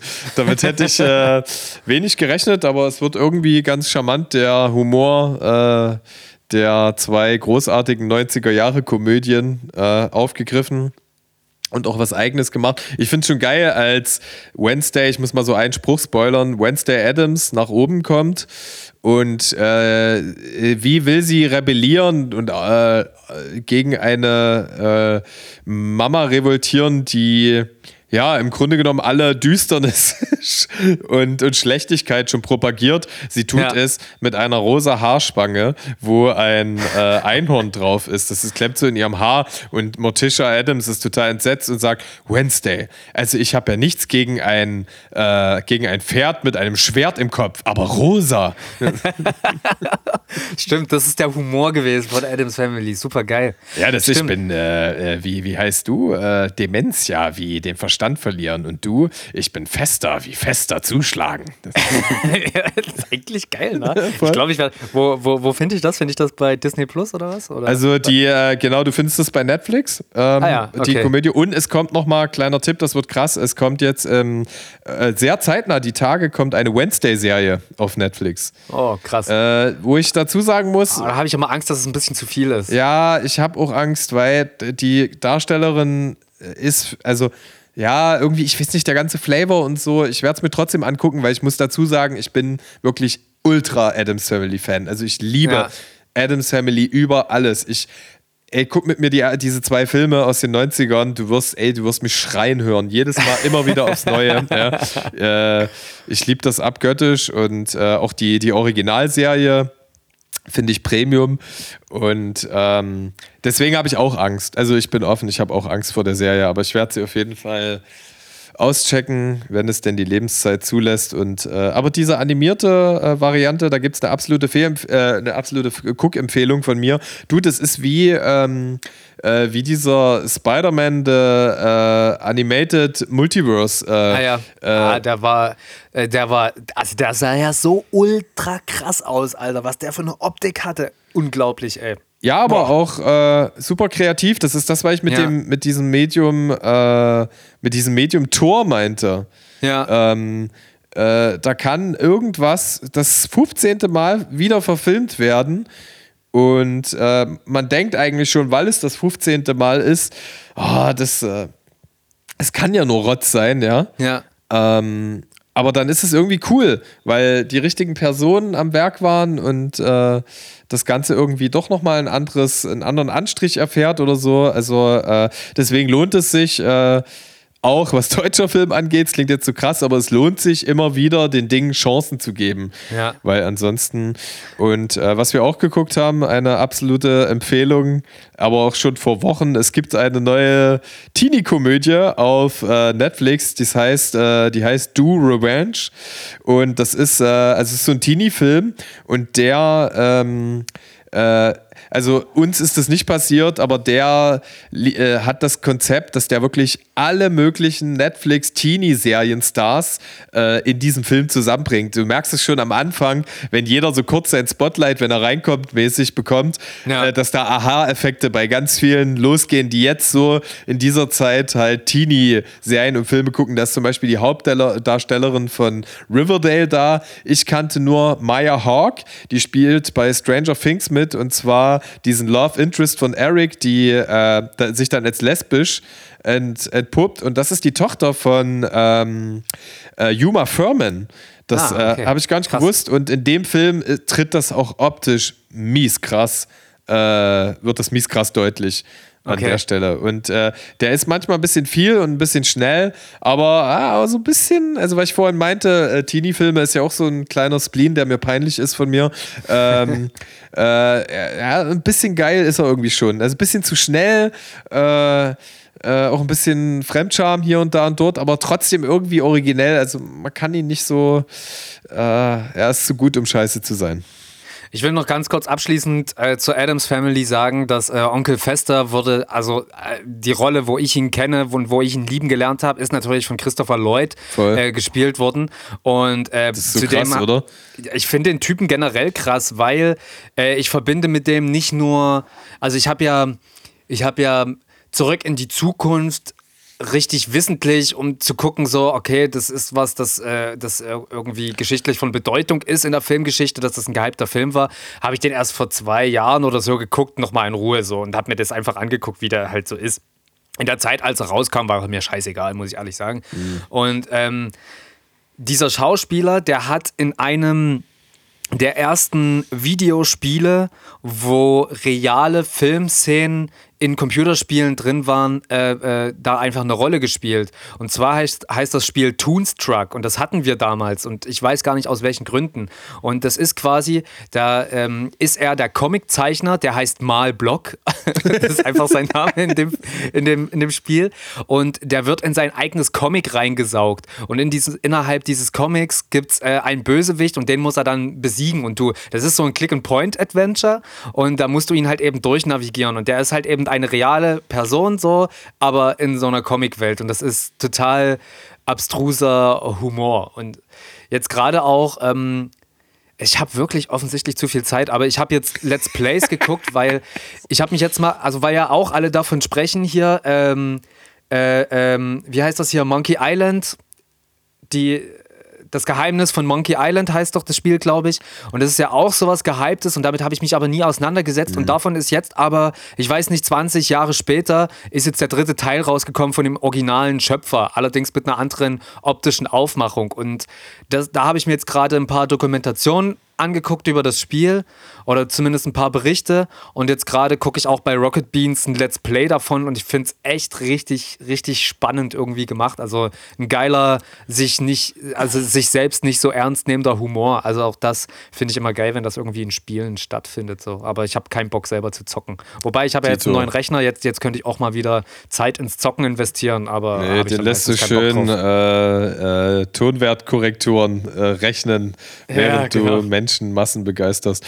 Äh, äh, ja, kurze Folge finde ich prinzipiell geil. Allerdings habe ich schon seit der letzten Folge auf meinem Zettel äh, folgendes stehen. Und zwar haben wir ja unsere 50. Folge mies inflationär abgekultet und haben die genannt von der Bibel zur STVO. Und ja. ich habe das angelehnt an dieses Bibelzitat, was auch bei Nope vorkommt. Äh, auch ein großartiger mhm. Film. Ich will dich ganz gräulich machen und dich schänden und ein Schauspiel aus dir machen. So, jetzt habe ich aber über den Film geschwärmt und und allen erzählt, wo ich dieses Zitat her habe.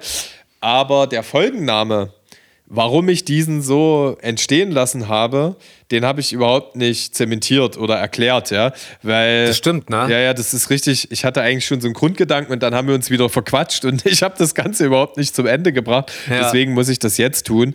Äh, das fußte natürlich auf der Aussage, äh, dass es für mich wenig Unterschiede gibt. Äh, die Menschen haben damals eine Bibel gebraucht und gewisse andere Leute brauchen auch jetzt noch ein Buch, nachdem sie leben. Ja, aber im Grunde genommen ist es für mich auch nur so eine Straßenverkehrsordnung, wie man sich halt im moralischen. Ja, daran glaube ich nicht. Also an, an dieses Buch glaube ich nicht. Weißt du, an die STVO oder an die Ja, nee, beide halt. Also das sind doch bloß Geschichten, die sich jemand ausgedacht hat. Ein so, echter Mann hupt nicht, ich fahre meine Reifen blutig. Ach, schön. Nee, aber es sind äh, Leitrichtlinien, so könnte man es formulieren. Und ja. äh, ich finde das halt so super faszinierend. Ich will wirklich, ich sage das jetzt mal ernst, jeder Mensch, den ich bisher kennengelernt habe oder in Interviews gesehen habe, der äh, Koran, Bibel oder Co. so auslebt, modern auslebt, dass andere Menschen nicht beschnitten werden in ihrem Dasein, dem will ich nicht zu nahe treten und äh, dem das Kraft und Hoffnung spendet. Ähm, äh, da will ich nichts Böses oder Despektierliches sagen. Ne? Aber wenn ich jetzt äh, generalisiere und äh, alle Institutionen, die hinter diesen Büchern stehen, in Sippenhaft nehmen würde, dann hätte ich natürlich sehr viel Negatives übrig, gerade wenn ich jetzt an die Bewegung im Iran denke. Äh, ja.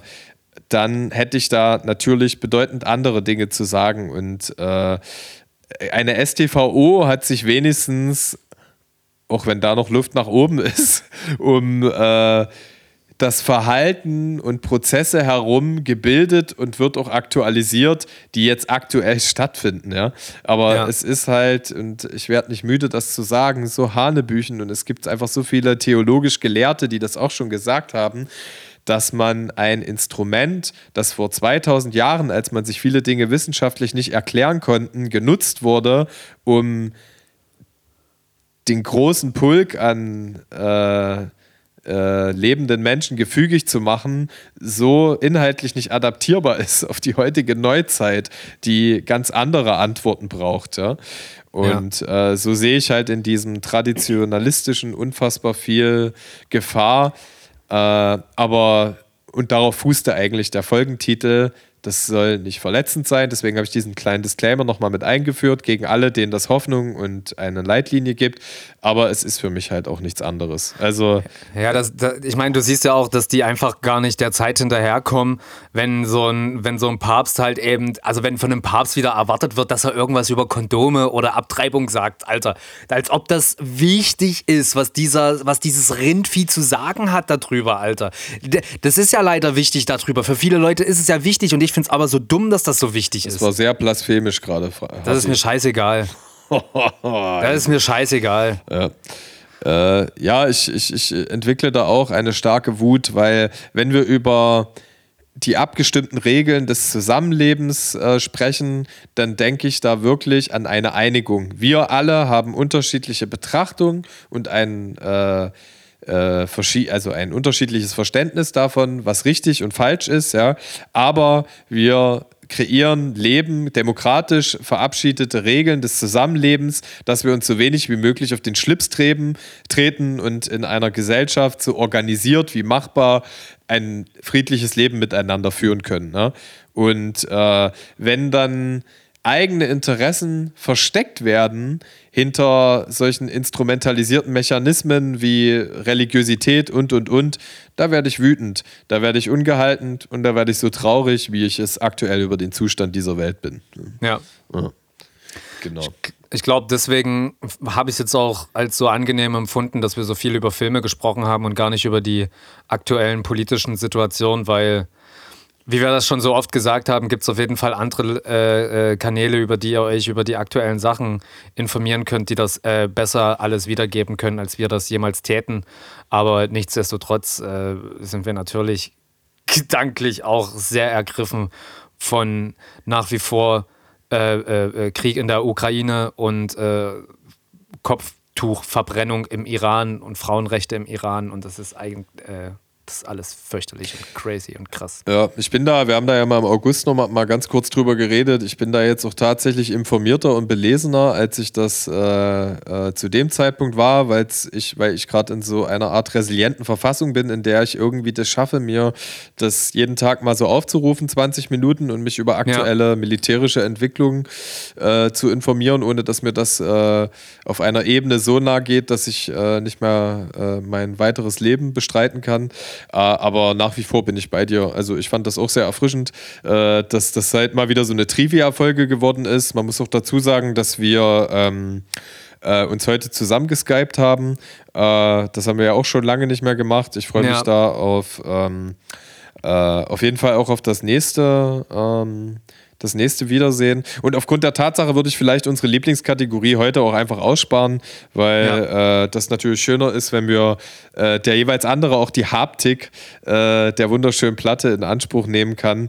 Und ähm, ja, genau. Also sende dir das nur so zurück. Also ich, äh, wir haben solche Folgen schon immer mal gehabt. Ich finde das geil. Ich glaube, das äh, gehört auch dazu. Irgendwann, also das. Ähm, äh, wenn manche Podcasts machen das ja so, wie es jetzt hier, äh, warte mal, äh, äh, so wie, wie äh, Böhmermann und Schulz das auch so ein bisschen kategori kategorisieren als ihren Boomer-Cringe, wo es immer Mittel am Mittwoch gibt. Äh, ja. wir sind natürlich zu spontan. Natürlich ist jede Folge drehbuchartig durchgeskriptet, bla bla, haha. Selbstverständlich, ja. aber uns fällt es dann meistens immer erst zum Schluss auf, dass es so eine Folge geworden ist. Heute haben wir halt mal wieder eine schöne Trivia-Folge gehabt. Ich möchte aber noch drei Songs auf die Playlist setzen. Nein, das Und kannst du gerne tun. Und zwar äh, möchte ich anfangen, weil du gerade eben nochmal über ähm, über Bücher gesprochen hast, und zwar Bibel und STVO, äh, möchte ich Kein Gott, kein Staat, nur du ähm, von Kraftklub featuring Mia Morgan auf die Playlist setzen, weil da geht es auch im Text, ich brauche kein Buch, das mir sagt, was richtig ist. Du Assi, damit äh, nehme ich vom neuen Kraftklub-Album keinen Song. das ist ein sehr gutes Album, oder? Ja, ist also stark, bin, auf jeden Fall. Ich bin fürchterlich drauf kleben geblieben. Ey. Es gibt einige Aspekte daran, die ich richtig, richtig gut finde. Vor allen Dingen auch die mutmaßlich, ähm, da ich den ja sehr positiv gegenüber gesinnt bin, äh, finde ich halt eben auch die Verarbeitung von äh, so Sachen wie ähm, äh, äh dieser Song hier, den die runtergenommen haben, hier, Song für dich heißt der, glaube ich, mhm. hier. Ähm, finde ich geil, dass die, dass die das Thema verwerten und, äh, und einfach sagen, dass man sich, dass man sich auch mal scheiße verhält und dass man daran was ändern kann und sollte. Und das finde ich einfach sehr gut, dass das als Thema auf dem äh, Album Platz findet, weil ich glaube, so einen Song bisher noch nicht äh, gehört zu haben. Deswegen finde ich das auch schön, dass das in der Popkultur stattfindet. Ich mhm. habe noch einen anderen Song, den ich draufpacken möchte. Und zwar, ich weiß nicht, ob ich schon mal von ihm gesprochen habe oder geschwärmt, doch ich glaube, vielleicht habe ich sogar schon einen Song von ihm drauf. Und zwar von dem Musiker Zusch. Das ist ein Leipziger, der macht so ganz abgefahrene, zukunftszugewandte äh, Musik. Äh, ich kann null sagen, was es ist. Äh, das hat ein unglaublich geiles Cover, die neue EP, Metal EP heißt die, und da ist er drauf mit großen weinenden Augen. Alles ist aber so computeranimiert dran. Der Lied After Death heißt das Lied, das möchte ich gerne da drauf packen, ist eine super geile EP. Und ich habe dann noch den Song von ähm, Tropical Limited äh, von der EP Achtung Fragil und zwar das Lied Viel zu tun. Das sind einfach meine drei Lieblingssongs aktuell. Killer, ey, Hammer. Ähm, ich werde es auch mit auschecken. Ich habe auch äh, die Songs der letzten Woche mit ausgecheckt. Ich habe mich mit unserem, mit unserer beider Liebe des Lebens Vandalismus in Dresden getroffen und zu seinem ah ja, liebe Grüße. Äh, demnächst erscheinenden Album ähm, ähm, Ritual Ost äh, unterhalten. Und da habe ich auf ja. dem Rückweg die Playlist gecheckt, weil ich ja auch mal die, die äh, Sachen von der Chom äh, mir anhören wollte. Und das ja. Lied von Papst, was du draufgetan hast, hat mir tatsächlich äh, dann auch sehr gut gefallen. Oh, nice. Ähm, das war cool. Äh, ich habe hab, äh, gerade mit meiner bezaubernden Frau zusammen eine America-Phase. Das ist diese Band, die The Last Unicorn gemacht hat, das Lied zum ja. Beispiel. Und ich würde von denen You Can Do Magic draufpacken.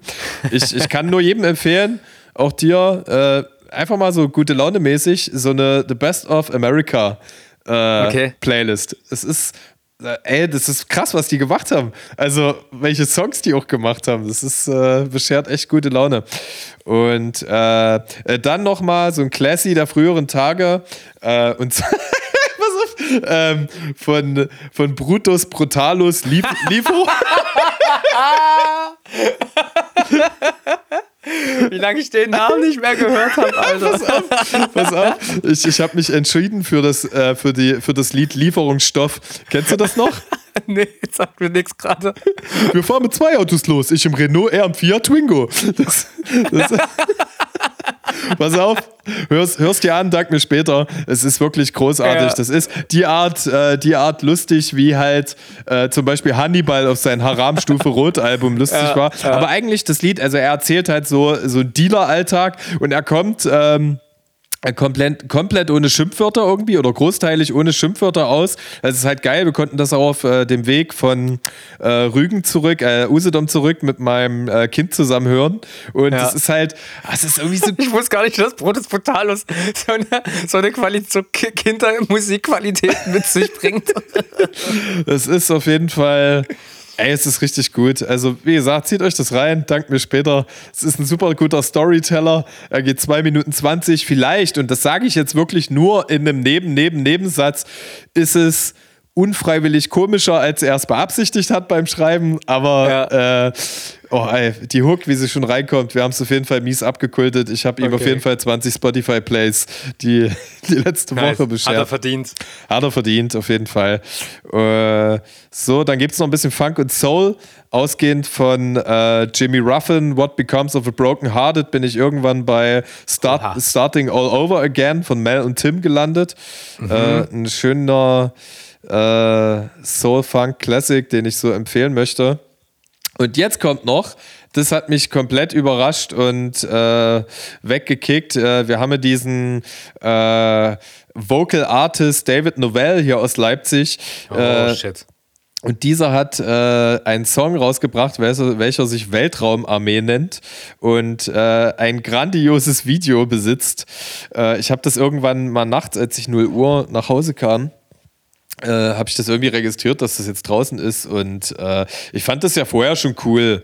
Äh, äh diese Renaissance als, als David Novell, übrigens androgyn, war das Wort, das mir Ende Folge 50 ah, nicht, nicht eingefallen äh, einfallen wollte. Du hast es mir dann zwischen Tür und Angel, hast es dann irgendwie noch, noch erraten, wo ich hin ja. wollte.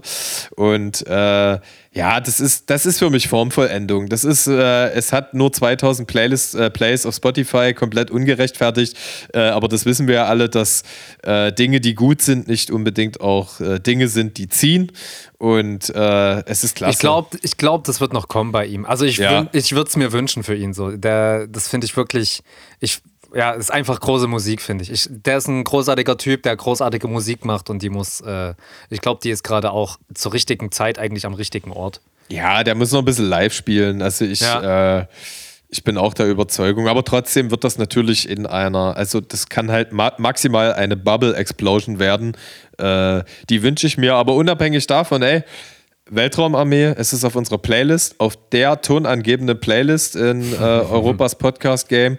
Und äh, ich weiß, dass dieser Schatz existiert, du weißt es.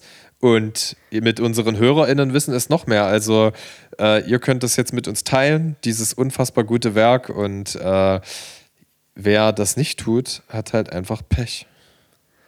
So ist es. Mhm. Vielleicht erzähle ich beim nächsten Mal noch ein bisschen was von den Konzerten, die so stattgefunden haben in letzter Zeit.